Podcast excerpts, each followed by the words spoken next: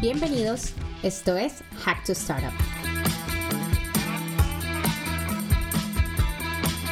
Soy Ana Castrillón y estamos aquí para escuchar a emprendedores, expertos e inversionistas de startups en Latinoamérica. Hablamos con nuestros invitados sobre los temas más relevantes en el ecosistema de las startups en Latinoamérica. Impactamos a miles de soñadores que quieren llevar su emprendimiento a otro nivel. Gracias por acompañarnos. Aquí vamos.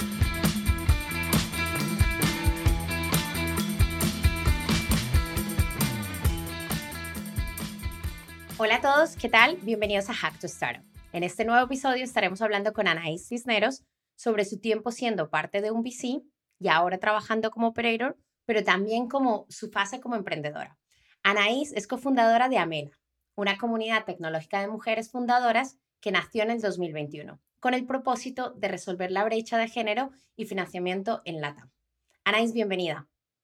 Muchas gracias, Ana. Un, la verdad, súper emocionada de, de, hablar contigo. Ana es amiga personal, personal a que admiro, así que la más feliz de estar acá.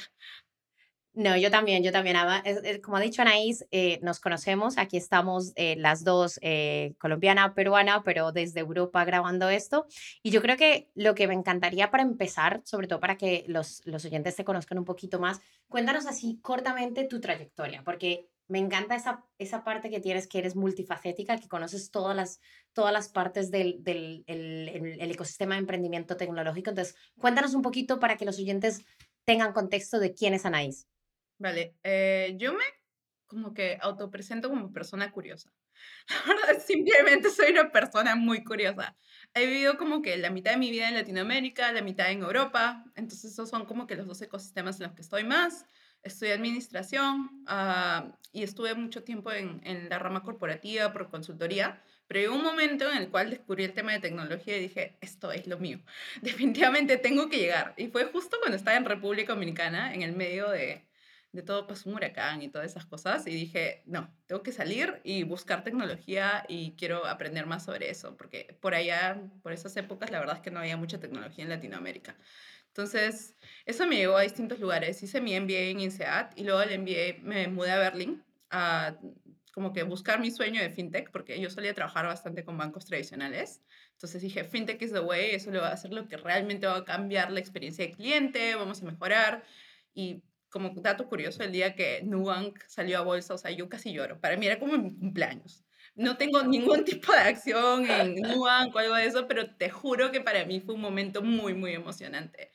Uh, entonces, como te decía, me mudé a Berlín, empecé a trabajar para un venture builder, como que con la misión de aprender cómo construir desde cero y de manera como que repetitiva compañías que puedan tener éxito y luego de eso empecé a trabajar para otras fintechs.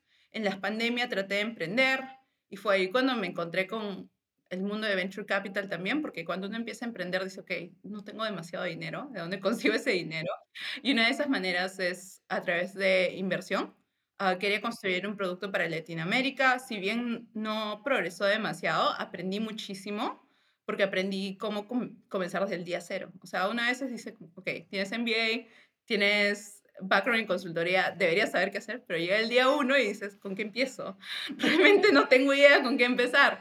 Entonces, en ese momento aprendí a programar, aprendí a hacer como que wireframes en Figma, todo ese tipo de cosas. Y luego de eso, como no funcionó realmente lo de mi startup, decidí que lo que quería hacer con mi vida era apoyar a otras personas a perseguir sus sueños. Y fue esa mi motivación para meterme al tema de VC. Ahora, como tú bien mencionaste, nosotras somos latinas en Europa, que la verdad no hay muchas, en tecnología menos, y en Venture Capital casi ninguna. O sea, yo las conozco probablemente a todas y somos como que un grupito súper chiquitito. Uh, entonces fue súper difícil entrar a Venture Capital, pero gracias a Dios conseguí uh, entrar a este programa que se llama Included VC, en el cual me entrenaron por nueve meses sobre todo lo que tiene que ver con Venture Capital. Me entrenaron como que gente del el banco Santander, eh, creando muchísimos fondos, el fondo de Microsoft y toda esta gente como que me dio el knowledge que tenían años para poder ayudarme a, en, como le dicen, break into VC, ¿no? Entonces, entré a VC, terminé trabajando para dos fondos, uno que se llama Samos, que es un fondo de pre-seed seed en Londres, que ve toda Europa, y el otro fondo es Rally Cap Ventures. Yo todavía sigo en Rally Cap Ventures como venture partner, y veo FinTech Infrastructure en Latinoamérica. Ah, y adicionalmente a eso, durante esas épocas conocí el startup en el cual estoy actualmente, que se llama TechTree, que y soy Chief Staff, o sea, básicamente la mano derecha del CEO. Ah, vemos temas de talento y cómo ayudamos a la gente a tap into their own personal networks.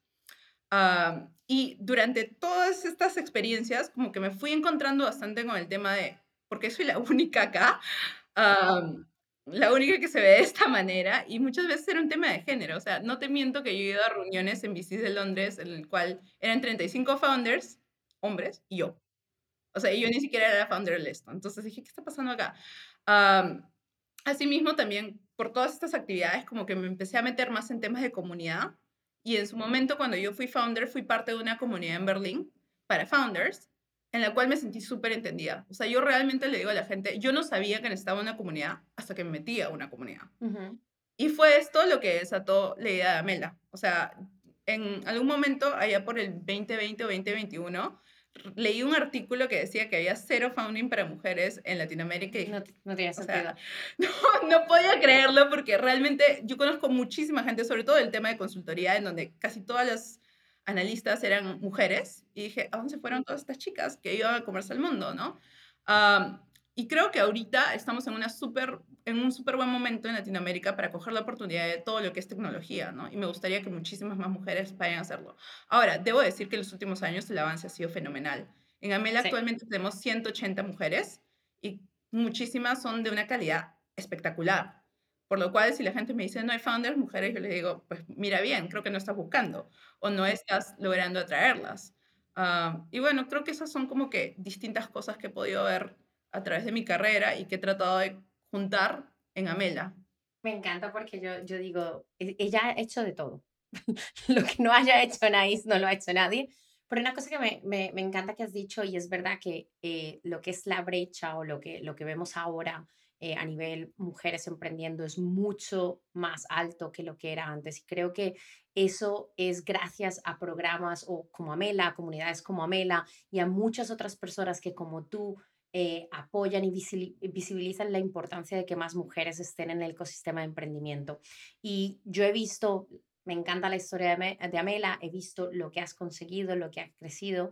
Y entonces creo que vamos a un, poquito enfocarnos en esto, en, cuéntanos un poquito em, las comunidades, eh, o sea, es muy, has dicho en la parte de, es importante ser parte de una comunidad y a lo mejor no tenías conocimiento de, de, esta parte de la comunidad, pero quiero que me cuentes un poquito la historia de Amela, así rápidamente, cómo empezó el propósito que ha pasado en estos dos años, casi dos años, para que, nos, para que los oyentes sepan más de Amela. Sí, claro. O sea, como te decía, realmente yo no sabía que necesitaba una comunidad hasta que me metí en una comunidad. El día que leí este artículo, de verdad, yo me quedé en shock y dije, o sea, no me importa que yo esté sentada en Berlín. En pandemia nadie se da cuenta si estoy en Lima o si estoy en Berlín. Lo voy a hacer, así muere en el intento. Entonces empecé a buscar dentro de mi network y de verdad creo que, no sé, las estrellas se alinearon porque justamente encontré a mi co-founder en una persona que había conocido en mis épocas de consultoría, Michelle justo, trabajamos juntas en el proyecto de República Dominicana. Y la verdad es que yo y Michelle no éramos como que mejores amigas en ese momento. O sea, habíamos trabajado juntas, nos caíamos bien y ahí lo habíamos dejado. Pasó el tiempo y ella fue haciendo una carrera que creo que es súper complementaria. O sea, trabajó en Endeavor, trabajó en un VC. Y cuando la vi le dije, oye, me encantaría que me ayudes con este proyecto. Uh, y Michelle me dijo así un no tan rotundo que hasta miedo me dio. Y fue ahí cuando empezamos. Eh, y ahora somos un equipo grande, o sea, y somos un equipo también bastante internacional. Tenemos a Mariana en México, a María Jimena en Guatemala, a Dani en, en México también y a Guillermina en Argentina. Y siempre estamos como que buscando personas adicionales que se unan a la causa, ¿no? Ah, pero, ¿qué te iba a decir sobre esto? O sea, realmente al, al principio lo hacíamos como que súper manual, ¿no? O sea, realmente era hacer scouting de todas las founders en LinkedIn y no sabes lo difícil que es encontrar female founders en LinkedIn porque no es que siento que coger un pajar. Sí, no, no sé, es que siento que a veces como que las mujeres no van ahí escribiendo 20.000 posts de yo soy CEO, he logrado como que todas estas cosas, sino que van y se enfocan en construir lo que tienen que construir en su mayoría. Entonces encontrarlas a veces es un poquito difícil, pero y te puedo jurar que literal nosotros conocíamos probablemente a todas por nombre, por, o sea, yo sabía que hacía exactamente en industria cuando éramos más chiquitas, ¿no? Porque al principio empezamos a hacer scouting directamente. Ya después empezaron a hacer referrals, ¿no? Y ahora hemos crecido más a base de referrals. Y por ejemplo, en la última meetup que tuvimos, vi a un par de founders que no conocía todavía y les pregunté, oye, ¿y qué haces? ¿Y cómo llegaste? Y todo ese tipo de cosas. Entonces, súper emocionante. Uh, pero empezamos así de manera súper manual y fuimos añadiendo distintos servicios que hemos visto a través de nuestra experiencia en VC uh, o que los hemos sufrido como founders directamente, ¿no? O en tecnología. Entonces, tenemos distintas patitas. Por ejemplo, tenemos la patita de media, que obviamente no está tan desarrollada como Hack to Startup, pero tenemos nuestro newsletter semanal porque lo que queremos es tener ownership de nuestras historias y que hasta cierto punto empecemos a plantar semillas en mucha gente que tal vez no es emprendedora actualmente, pero que se pueda dar cuenta que, oye, hay una oportunidad acá, tal vez debería ser algo que debería explorar. Entonces, eso lo promocionamos en Instagram, hacemos curation de información. No es que le estamos generando directamente, pero lo que sí tratamos de hacer es hacer spotlight y que de una manera, ya te voy a contar algo. En algún momento hablé con una, una de las chicas de Amela y me dijo, las mujeres somos como un pulpo a veces. ¿Ya? Porque tenemos mil cosas que balancear, estoy acá entre... Ella tenía un hijo, entonces me dijo, tengo que llevar a mi niño a, a, la escuela, tengo que ver mi empresa, tengo que hacer un montón de cosas, entonces no me da el tiempo para nada. Y dije, no te preocupes, o sea, tú lees el boletín y ya semanalmente sabes a qué competencia tienes que ir a pichar, sabes a qué evento te tienes que presentar y sabes cuáles son los tres artículos más relevantes de tecnología en este año y también sabes quiénes han levantado capital. Entonces, lees eso y ya no tienes que leer más. Se acabó. Entonces, esa es como que parte de la motivación. Adicionalmente a eso, tenemos un montón de servicios relacionados a fundraising, porque siento que hasta cierto punto como mujeres, en algún momento leí otro artículo que decía, Women are over, over mentored and underfunded. Y creo que es hasta cierto punto cierto, ¿no? Hay mil programas de apoyo y todo ese tipo de cosas, pero realmente el apoyo más concreto que puedes darle es darle la oportunidad de construir con el capital, ¿no? Y ahí Entonces, pasa. Lo que hacemos es damos acceso a todo el network que hemos construido de relaciones y hacemos introducciones sin preguntarte más. O sea, lo único que hacemos es, si eres parte de Amela, ya tienes como una estampa de calidad, porque realmente es hasta cierto punto competitivo entrar. Uh, o sea, estamos filtrando para que sea gente realmente que está construyendo empresas que pueden ser venture backable eventualmente, que son en tecnología y, y eso, ¿no? Entonces, revisamos que tengas un blurb, un deck y te enviamos. Y creo que acá, a diferencia de en otros lugares, estamos cambiando el juego porque le damos la, idea, le damos la lista de, de inversionistas a la founder para que ella pueda elegir y decir, yo quiero hablar con tal persona, en vez de decirle al inversionista con quién quieres hablar directamente. Ah, ahora, también las asesoramos con mapeo de fondos, porque, por ejemplo, mucha gente no tiene como que el insight de que fondo X en realidad solamente invierte en Series A y no invierte en Pre-Seed, entonces no deberías picharle. Ese tipo de cosas son cosas en las que apoyamos. También tenemos eventos que han crecido bastante porque antes teníamos solamente eventos remotos porque empezamos en pandemia, pero ahora también tenemos eventos en persona hemos hecho ya dos eventos en México, dos eventos en Perú y un evento en Colombia. Y el próximo año queremos hacer un evento en Argentina, en Chile, como que ir expandiendo, pero tampoco queremos dejar abandonada la parte online, porque, por ejemplo, creo que a veces la gente suele pensar en los países súper grandes. Yo vengo de un país relativamente pequeño, que es Perú, ¿no? Y es horrible que tú vayas construyendo algo, no sé, en Costa Rica y que te digan, no, en Costa Rica no invertimos porque ahí no se puede hacer tecnología. Y realmente sí se puede hacer, hay muchas cosas en B2B que podrían crecer. Ecuador tiene un unicornio y es un país relativamente pequeño. Entonces, queremos darle la oportunidad de tener acceso a todas estas oportunidades, a estas founders, de manera remota, ¿no? Ah, y eventualmente empezar a hacer más meetups, tratar de conocer más, más a las chicas, pero esos son algunos de los servicios que hemos podido construir hasta ahora y justo hace un par de meses tuvimos como que un cambio en estrategia. Ah, mi cofundadora Michelle fue full time a Mela y estamos empezando a cambiar. Entonces, en los próximos meses van a haber más cambios en Amela que van dirigidos a uh. crear más servicios para todas las founders y tener un ecosistema, que es lo que estamos tratando de crear a, a final, a plazo final.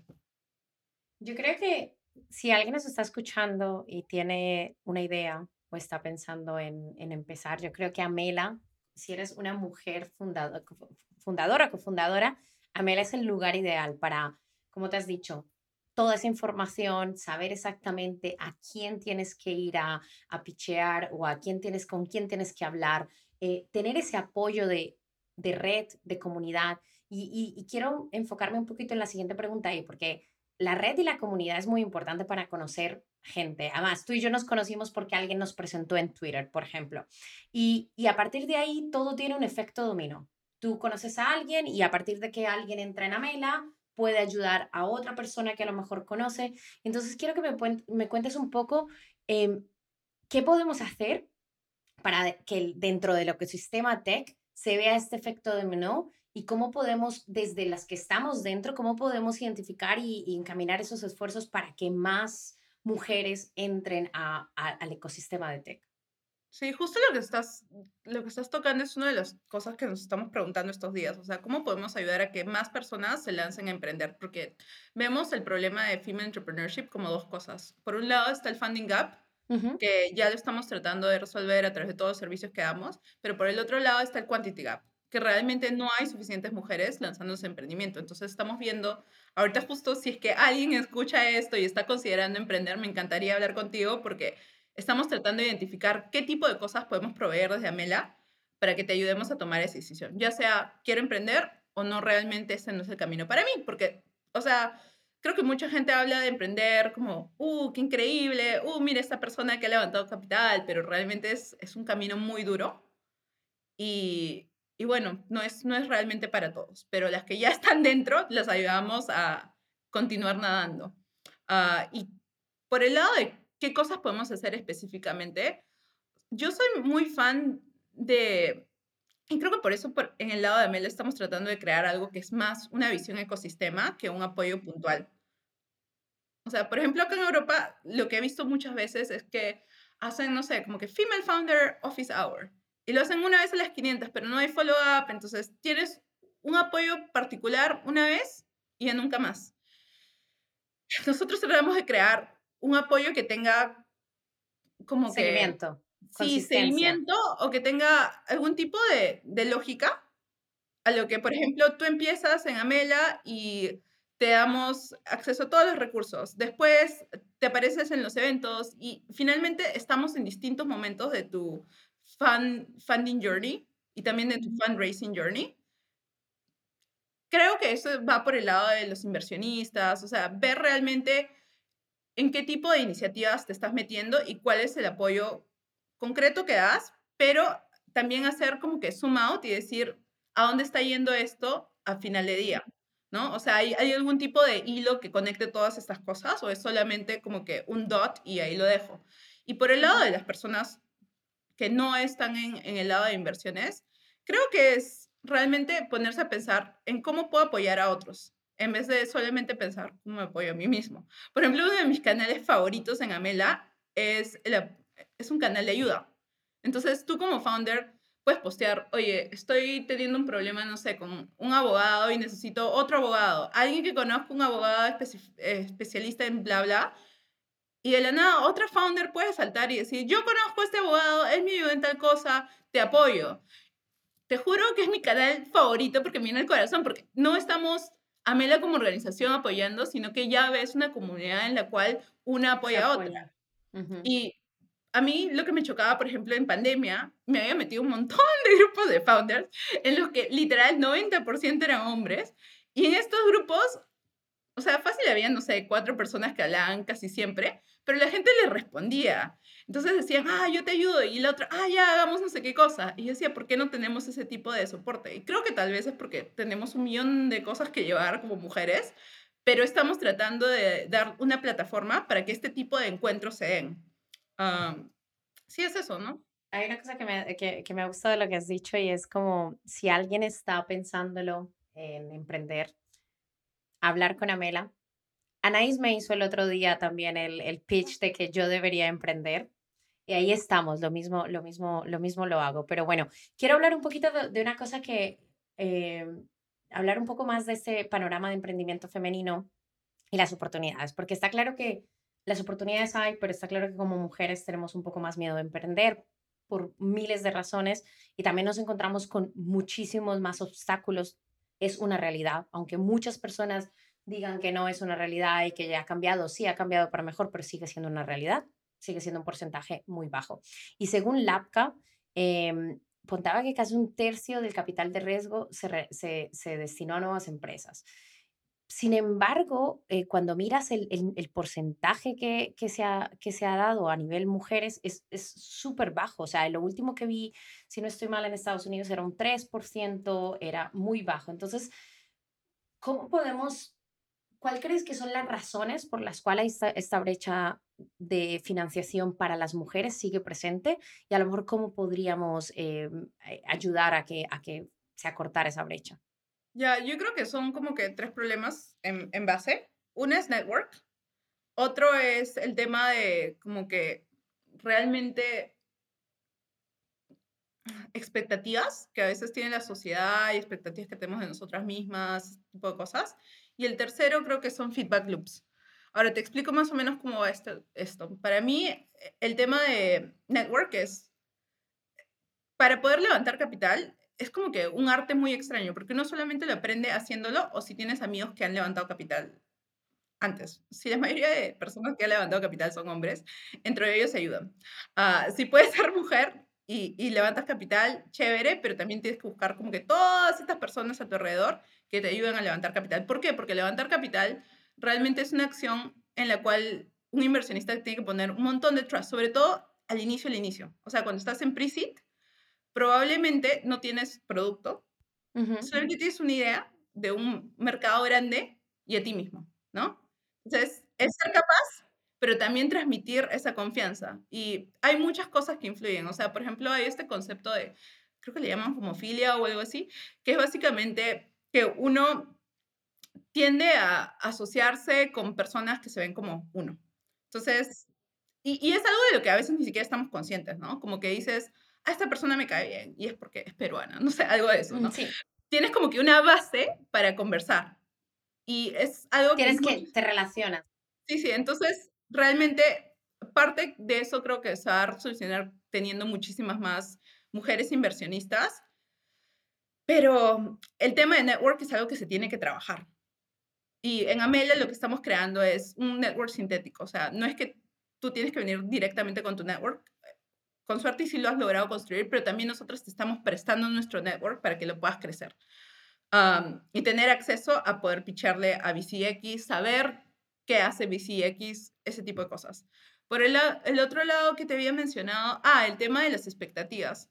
O sea, sí, yo creo que probablemente como mujeres somos un poquitín más risk averse, pero no creo que sea inherente. O sea, cuando una nace, no es que nace así con más riesgo, más, menos apetito de riesgo que otra persona, sino que simplemente es como que la vida te lleva por ahí por las expectativas que tiene la sociedad. O sea, como latina, por ejemplo, a mí la gente siempre me decía que estaba loca porque me iba de backpacking sola por todos lados, ¿no? O sea, me encontrabas a mí con 24 años backpacking en Colombia, en, no sé, en Panamá, y era literal la única latina ahí.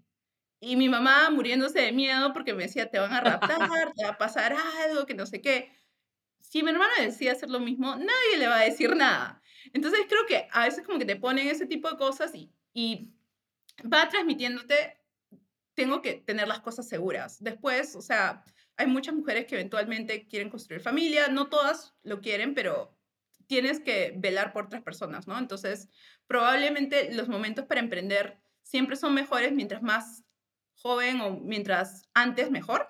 No significa que no lo puedas hacer, pero como que hay muchísimas otras cosas que terminan influyendo, ¿no? Entonces, realmente creo que ese tema de como que society expectations es algo con lo que tienes que decir, ok, esto es lo que me toca y cómo puedo cambiar la historia a mi favor. Por ejemplo, el otro día escuchaba un TED Talk que hablaba sobre el tipo de preguntas que les hacen a las female founders y decían que muchas veces les hacían más preguntas de riesgo, ¿no? En vez de hacerles preguntas de promotion. Y lo que puedes hacer es, no sé, si te están diciendo, oye, y esto no es muy, no sé, como que has pensado en tal cosa y tal cosa, le puedes decir, ah, sí, sí he pensado en eso. Mira, estas son como que las tres cosas que me pueden ayudar a resolver eso. Y adicionalmente, mi mercado es grande por tal y tal cosa.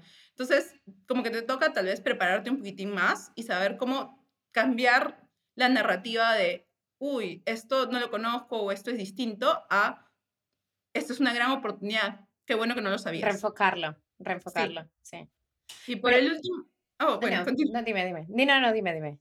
No, y, y la última cosa que decía el tema de feedback loops es, como te digo, realmente el arte de levantar capital o hacer este tipo de cosas, muchas veces uno no lo sabe hasta que realmente lo hace. Es como un aprendizaje, es como trabajo de aprendiz.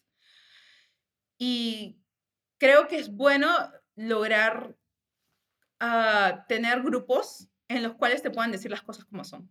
Y en Amelia, por ejemplo, la idea es dar eso, ¿no? O sea, no es solamente decir, ay, qué chévere, eres female founder, te vamos a ayudar. No, tú eres founder, genial, te... ahorita estamos apoyando, digamos, más a las mujeres porque vemos que claramente hay un gap, pero la verdad es que los criterios de evaluación son los mismos.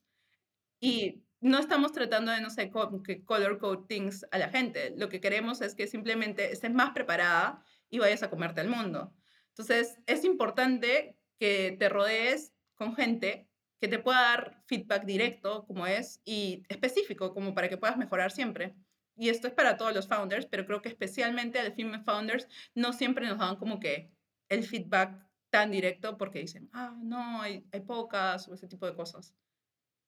Yo creo que hay, hay, hay cosas muy importantes que has dicho que me gustaría como recalcar antes de que pasamos a la, a la, a la siguiente y estoy de acuerdo contigo, es esa parte de, de esa presión social que con la que hemos crecido, lastimosamente, pues nos hace muchísimo más, eh, que, que, el riesgo nos dé mucho más miedo.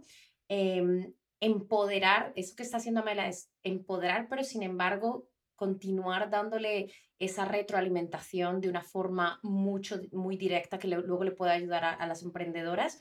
Y hay algo que quiero aclarar que, que me estaba viendo los datos y es que el, el, el APCA el, eh, decía que casi un tercio del capital de riesgo se destinó a nuevas empresas lideradas por mujeres en el primer semestre, semestre de 2022, que es muy positivo. Entonces quería dar el dato bien porque no lo había dado bien.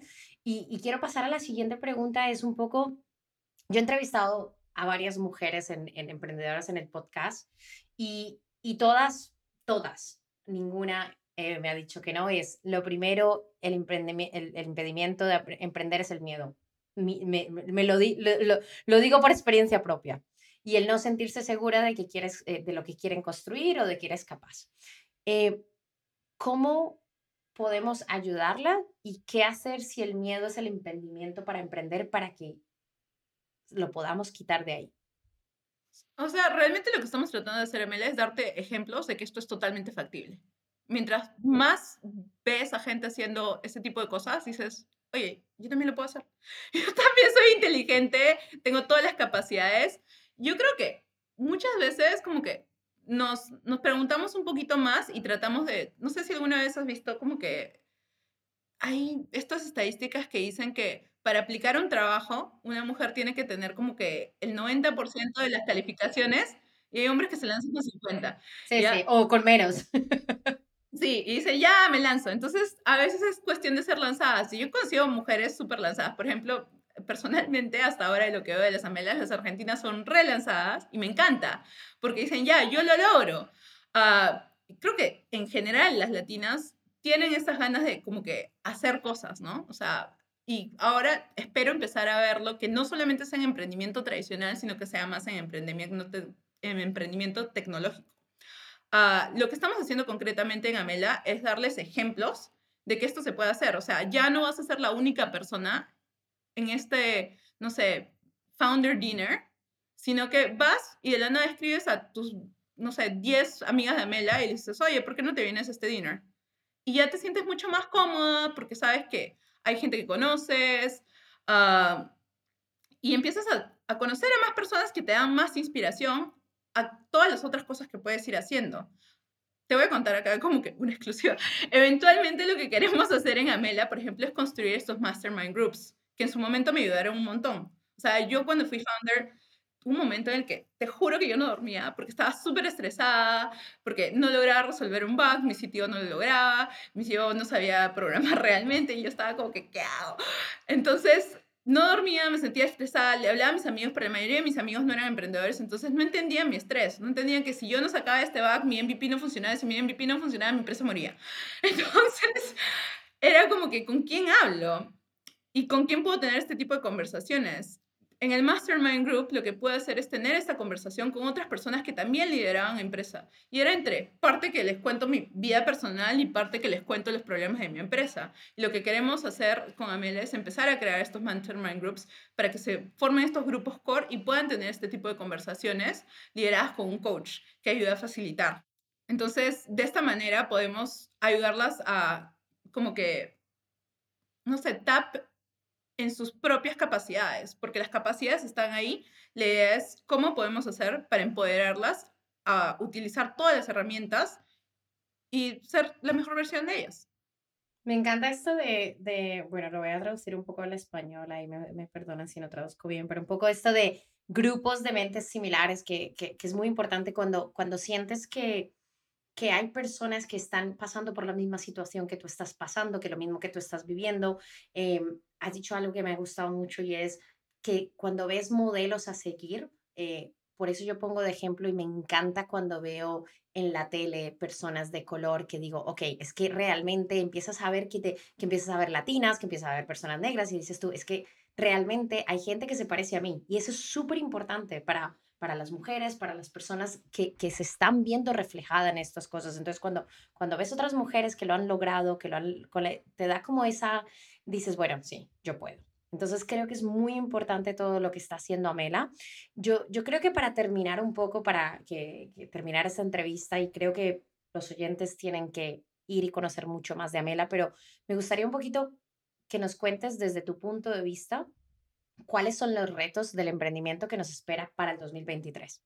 Ya, el 2023 viene duro, pero creo que con buenos como que aprendizajes de 2022, ¿no? O sea, realmente creo que es innegable que el tema de levantar capital se ha puesto mucho más duro en el 2022, pero creo que también ayuda a setear las expectativas en algo realista, ¿no? Ya estábamos volando con las evaluaciones en Latinoamérica. Entonces, cerramos 2022 con valuaciones mucho más acopladas a las métricas que puedas obtener como empresa. Y creo que por ese lado, irónicamente, va a ser bueno para las female founders, porque las mujeres suelen enfocarse en performance. Tal vez no tanto en venderte un sueño gigantesco, pero muchísimo más en performance. Entonces, creo que vamos a empezar a evaluar más a las empresas realmente por el avance que hayan podido tener. Y la idea es que como startup puedas identificar cuáles son estos VCs que todavía están activamente haciendo tickets en etapa temprana y pichar tu modelo de negocio con, creo que las métricas bien puestas. Me gusta, me gusta eso, me gusta eso porque eh, estoy de acuerdo contigo. Ahora llegamos a un punto donde a lo mejor el crecimiento no es tan importante, a lo mejor empiezas a hacer más como ese revenue o ese, ese, esas métricas que antes no se veían, antes eras crece, crece, crece, pero da igual que no estés haciendo a lo mejor eh, beneficios, que no estés teniendo profit y, y ahora es un poco como re, reenfocar eh, lo que están haciendo las startups y empezar un poco más a, a, tener más cuidado, que es un crecimiento no tan, tan acelerado, sino un crecimiento mirando las métricas siempre y mirando que realmente estés haciendo beneficio, porque al fin y al cabo es lo más importante para mantener tu empresa. Entonces, eh, bueno, Anaís, hemos llegado como a la parte final de esta entrevista. Eh, nosotros en Hack to Startup siempre tenemos como una sección al final que ya es más rapidita y es eh, respuestas rápidas. Entonces, todo lo que te pregunte, lo primero que se te venga a la cabeza. ¿Estás lista? Ya.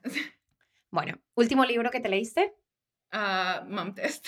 Estamos releyendo para hacer todas nuestras entrevistas a todas las futuras amelas. Me lo estoy leyendo. O sea, normalmente no comento porque intento, porque intento ir rápido, pero me lo estoy leyendo, lo, lo recomiendo a todo el mundo. Bueno, ¿qué te hubiera gustado haber sabido cuando empezaste? Creo que nada, porque creo que mientras más sabes, a veces más miedo le tienes a las cosas. Entonces, con lo poco de información que tuve, bien, continúa. Vale, emprendedor que más, emprendedor o emprendedora que más admiras.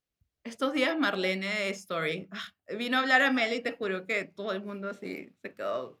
Ay, me lo perdí porque es muy tarde, pero bueno. estaba increíble. Eh, ¿Qué te tiene curiosa ahora? Ah...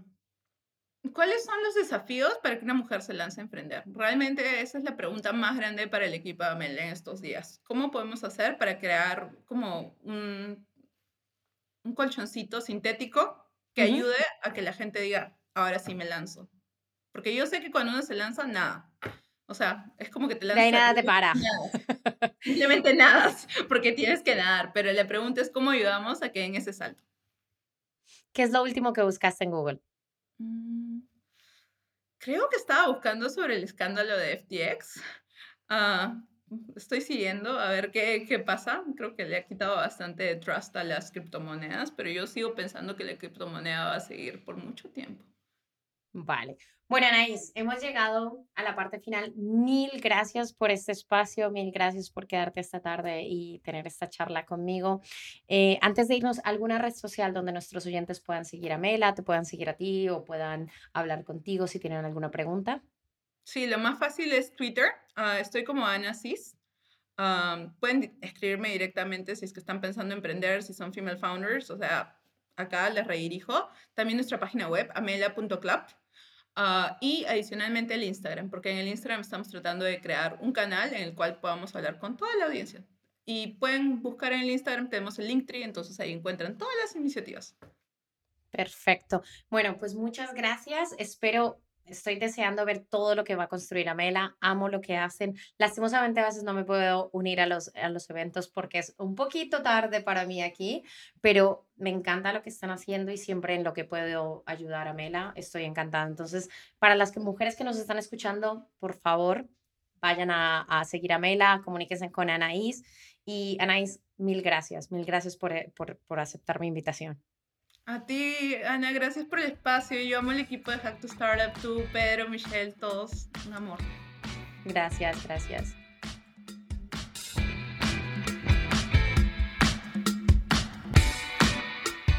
Si te gustó este podcast, compártelo y acompáñanos cada martes con capítulos nuevos. Conoce todo lo que está sucediendo en el mundo del emprendimiento, tecnología y capital de riesgo en Latinoamérica. No te pierdas ninguna entrevista con nuestros expertos y entérate de toda la información en nuestras redes sociales. Nos puedes encontrar en Instagram como arroba hacktostartup. Hasta la próxima.